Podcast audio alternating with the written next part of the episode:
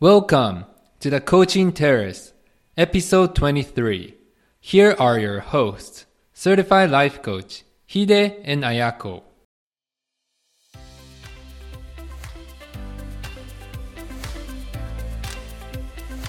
皆さんこんにちは。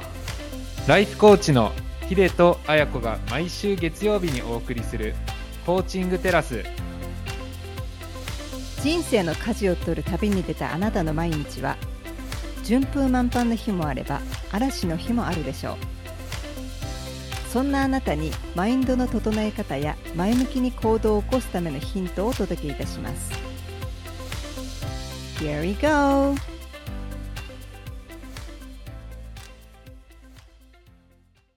皆さんこんにちは。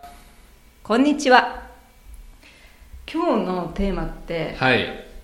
一応心のゆとりの生活を手に入れようってことなんですけどゆとり。はい。ヒデさんっていわゆるゆとり教育世代？そうですね。多分ラストジェネレーションオブゆとりだと思うんですけれど、ゆとり教育世代でしたね。どういうこと？それで私に教えてくれるってことなのかしら？いやーでもゆとり教育って結局何だったのかよくわかんないんですよねまああのちっちゃい頃アメリカにいたっていうのは少しあるんですけれど自分が覚えてることで言うと土曜日学校なかった。はいはい。っていうのとあの多分昔の話聞くと結構その中間テストとか期末テストの点数が黒板とかあの張り出されるみたいに聞いたことあるんですけれど、そういうの一切なかった。ですえ張り出されないの？あないです。えで自分だけ知ってるってこと？その順位を。まあ順位知らないですねあ自分が何番とか知らないかんなかったです。私たちクラスはい。48人いて、はい。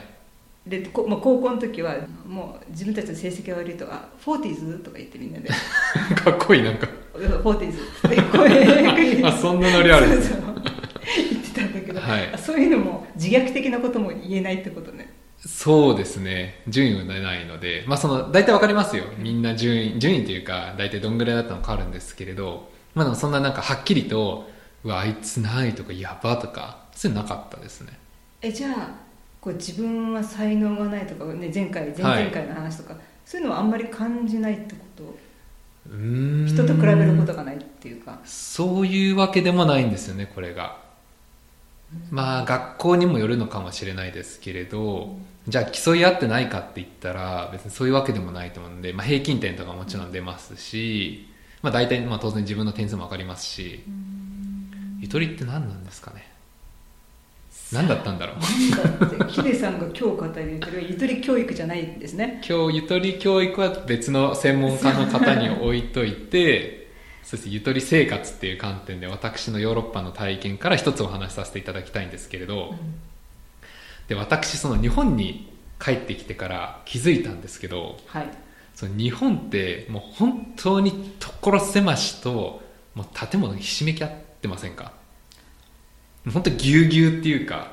そうですね。どうやってあの建築できるのか分かんないぐらい狭いっていうか、うん。その指一本入るぐらいのスペースしかないところに隣り合わせ建物があったりとか。そうですね。住宅街もそうですね。もう手が届きそうな隣にいる壁にいやもう本当そうありますよね。そう。です、うん。はい。なんか窓を開けたらすぐなんていうんですか壁みたいな。えなんかそういうとこ結構多い気がしてて、えうん。確かに。はい、でしかもあのその建物の近さだけじゃなくてあのその建物の形とか色とか、もう全部点でバラバラ、うん。でも統一感が全然なくて、で少し自分の中でいやこれは息苦しいんじゃないかなって感じたんですね。え帰ってきた時に特に感じたってことで？感じましたね。やっぱりこうヨーロッパ、まあ、全てがではないんですけれどスペースが広かったりとか色が統一されていたりとかしてたのでなんかそれと比べて日本帰ってきた時にいや全く統一感ない。うん。もうすごくはっきりと分かるっていうか。でまあその建物のなんかこうバラバラっていうか統一感のなさとか、まあ、あとそのすごい密接したところに建物がひしめき合っているっていうところもあると思うんですけれどこうなんとなく日本で過ごしているとその常に時間が動いている。まあ関東だからってのもあるかもしれないんですけどせわしなく一日が過ぎていってしまうような気がしてましてでその一つ日本がそのストレスフル社会って言われてあのチョコとかでもそのストレスに打ち勝つためのチョコみたいなの あるじゃないですか。ストレスでつけると売れますからね。売れちゃうじゃないですか。それもつまりストレスみんな溜まってるってことじゃないですかそのストレスフルうん。社会と言われている原因の一つがこの日本社会には空間的あるいは時間的なその余白スペースっていうのがないからなんじゃないかなって帰ってきた時感じたんですね。うん。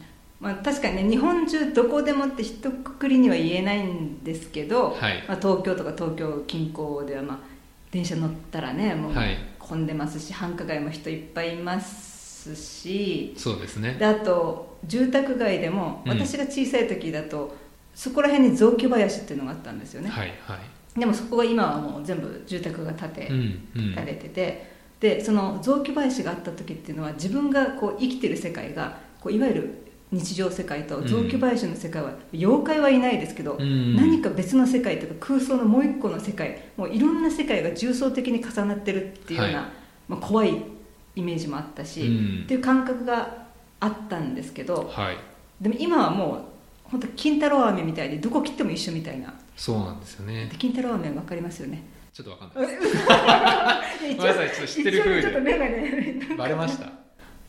流そうと思ったんですけど。飴どこ切っても同じっていう同じ顔が出てくる。はいはい。よかった。失礼しました。これは私のただ単にあのすぐパッと出てこなかっただけで。すえ確かにこう何なんですかねさっき言ったその雑木林みたいなところってあんまりもう今ないっていうか、うん。まあ行ってしまうと逃げ込める場所っていうかスペースが今の世の中そんな存在しないよねっていうもう土地があれば都内はもう使っちゃえっていうもう使っちゃえって感じですね。そうだかも整備しちゃえ雑木林の前ってよく縦看板が狼の絵が書いてあってここは危険とか言っ入る顔が。そうそうそうそう。本当にそれに私もあ何がいいんだろうみたいな感じでは いあったんですけど。はい。本当今どこ行ってももう本当うん。どっか旅行行ってももうもう同じお店があるし同じ感じだし。そうですね、ええ。まあ、どこ行っても例えばエムドナルドとかそう。はい。とか、まあ、スーパーがあったりとか。まあ何が違うのかってそういうですよね。ことですねでヒデさんそのやっぱり日本あ2か月ぐらいか、2か月ぐらい出て北欧ヨーロッパはい。行って、やっぱその違いを感じたんですか？そうなんですよ。やっぱりこう、まあ、もちろんこう日本って7割8割その森林って言われててでそれに対して人口が1億2000万ぐらいいて、まあ、すごいこう人口過密な国ではあるんですけれど、まあ、それと比べて北欧の国々例えばデンマークとかスウェーデンとかフィンランドってやっぱりこう人口少なくてその緑も多く残されているっていう違いはあるんですけれどいずれもその北欧自分が特に感じたのは2つあって1つ目は空間がとにかく広いと。はい。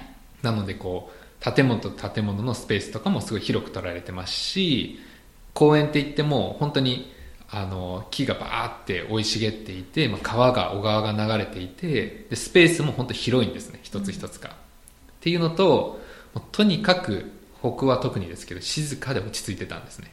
もう車の音も聞こえないし、もう本当に鳥がピーチクあの鳴いている音ぐらいしか聞こえないっていうかな人がわーって言ってる声も聞こえませんし自動車のガスの音とかも聞こえませんし。そうか全然あんま気にしたことなかったけど日本は、まあ、最近はないけどね宣伝歌宣伝歌って今言わないのかな。あのウグイス城とかですか？そうそうそうとかいろんなねはい。あの車で竹や竿だけあいますね。いますね。のあとちり紙交換とかね。はいはい。あと何かの配廃達とかね。棄廃棄とか廃棄物とか。最近聞こえないないですねあんまり、最近ちょっと下手かもしれないですね。うん。はい。で話を戻してください。そうなんですけれども北欧そういうの一切ないんですよ。もう何も音聞こえなくて、まあ、言ってしまうと雑音がないっていうのかなっていう。で、まあ、その生活音がすごい素敵な面もあるんですけれどもうとにかく静かで落ち着いてたんですね。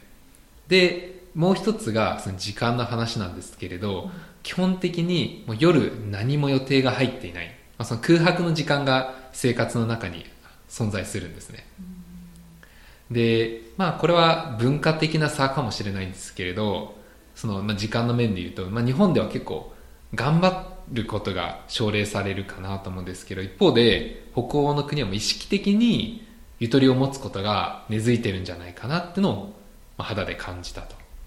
意識的に。意識的にゆとりを持つっていうことですね、それを今日あの紹介したいんですけれど、はい。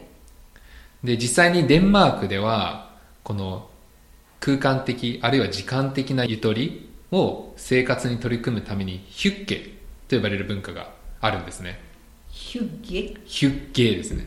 英文字で言うと HYGGE でヒュッケと呼ぶそうなんですけれどでこれシンプルに言うと居心地のいい空間あるいは楽しい時間っていうのを指すみたいで具体的にはその日常の忙しさから一時離れて自分にとって大切な人あるいは大切な存在である自分自身ですね。と一緒にリラックスした時間あるいは楽しい時間を過ごして静かな床を楽しむ。ということを意味します。例えば？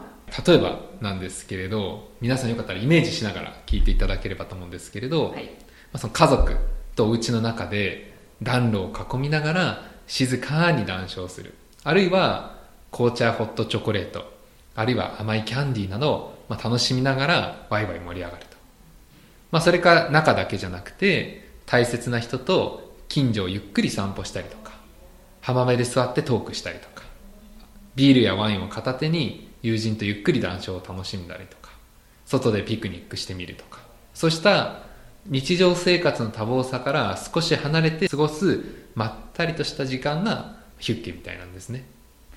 そういえばヒデさんあのインスタ上げててどっかドイツかなんか湖の前でヒデさんがはい。ビール飲んで リラックスしてるっていう絵はい。が届いて、もう羨ましいと思ったんですけど、いやあれも最高だったんですけれどそのドイツのミュンヘンという街で前のエピソードで話したかもしれないんですけれどもう5時に仕事終わってからまだ夕日が、まあ、夏場だったんで沈んでなくてその近所に湖があったんですね。で皆さん何してるかっていうとその湖にも飛び込んじゃうんです。水着で。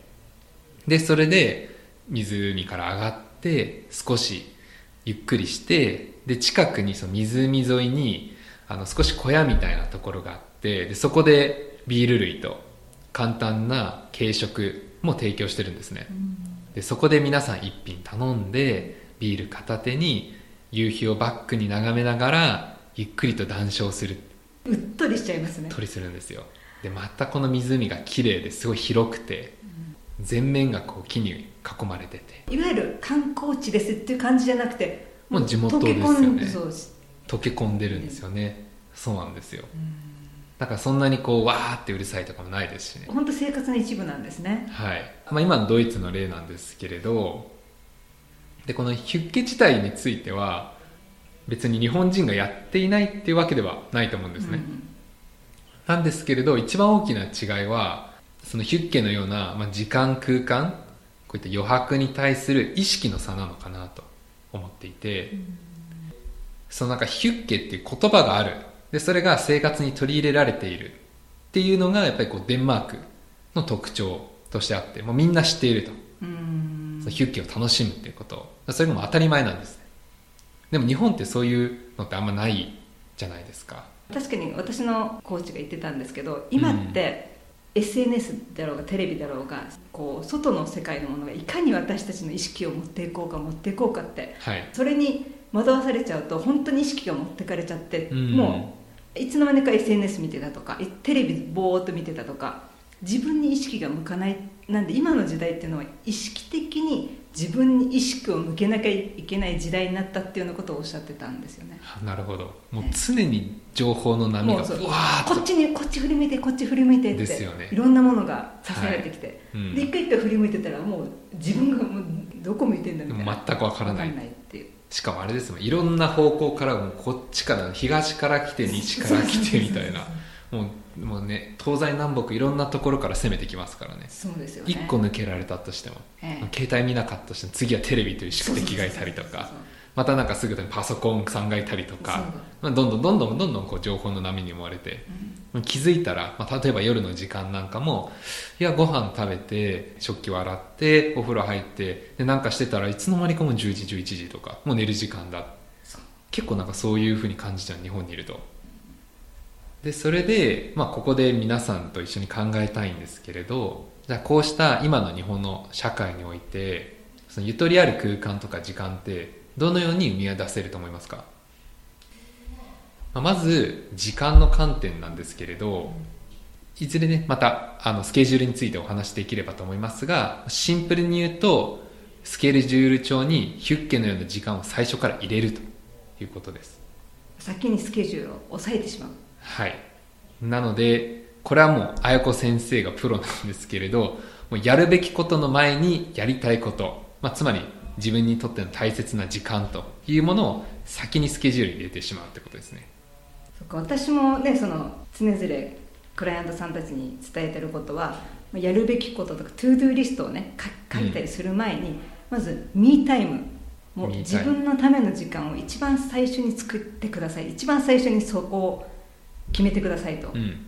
でもちろんね初めはこうやっていただくと罪悪感皆さん感じるんですよね。はい、えそんな自分のことを先に入れちゃっていいのって。うんうん。でもそれを1日5分でも10分でもあのたまたま時間が空いたからというのではなくて意識的にミータイムを確保するっていうことをし日々積み重ねていくことによって自分の中であ自分は自分にとって大切な存在だったんだなっていうことが少しずつ実感できるようになってくるんですまあ、ただそれだけでもいいのでやっぱミータイムヒデさんのおっしゃったやるべきことじゃなくてやりたいことを自分のためのことをやっていくっていうのがやった方がいいかなと思うんですけど。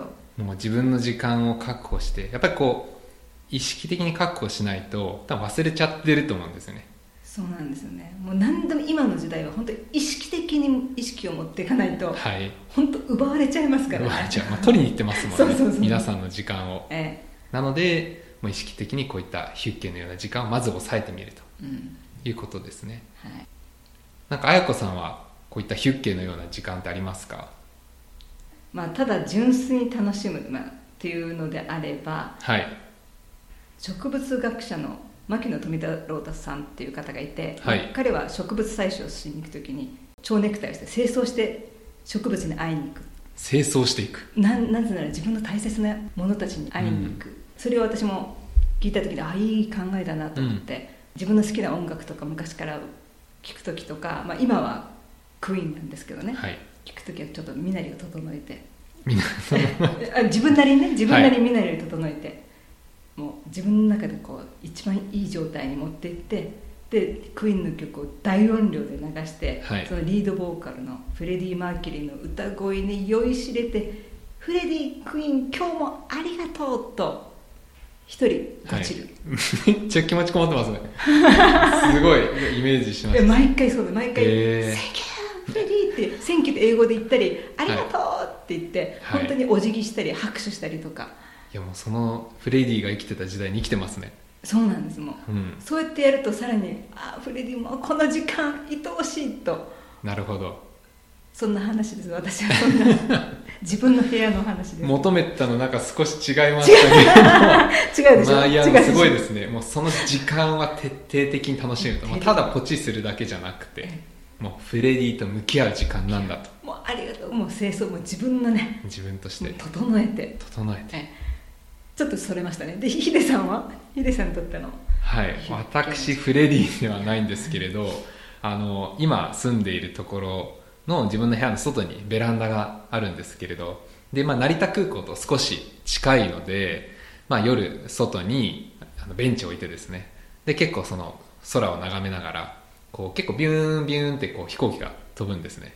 もうそれを眺めながらボケーっとするっていうもう雲の流れを見たりとかで少し呼吸を整えてから眠りにつくっていうのが自分なりのヒュッケタイムですね、はい、で特に今秋口なんですけれどえちょうどいい天気で寒すぎずちょっと肌寒ぐらいで暑すぎずなので少し心をリラックスさせるためにも外で深呼吸して、はあ今日も一日良かったなとちょっとねひんやりした空気をね感じて。感じながらリラックスするっていうのが好きですね。あ調子乗っている時はそこにお香を焚いて。あ香。りも楽しみながらっていう感じで過ごしてます。全然お互い違いますね。違いますね。まさかフレディが。いやまさかお香を焚いてるとはね。はい。ということで本日は心のゆとり生活についてお話ししました。今日のテイクアウェイはこちらいつも頑張っているあなたへ。ご自身のためあるいは大切な人と過ごすゆとりある時間を設けてみようです。リスナーの皆さんぜひご興味あればご自身のスケジュール帳を開いてみてヒュッケタイムと記入してゆとりある空間でゆとりある時間を楽しんでみてください。はい。というわけで皆さんの生活にもヒュッケのような素晴らしい時間あるいは空間が取り入れられることを祈って皆さん今週もいってらっしゃい。いってらっしゃい。本日のエピソードはいかがでしたでしょうか？コーチングテラスでツイッターをやっておりますので当エピソードに関するご感想ご意見および質問事項については「ハッシュタグコーチングテラス」でつぶやいてみてください。取り上げてほしいテーマも随時募集しておりますありたい自分は自分で作る初めの一歩を踏み出そう See you next time!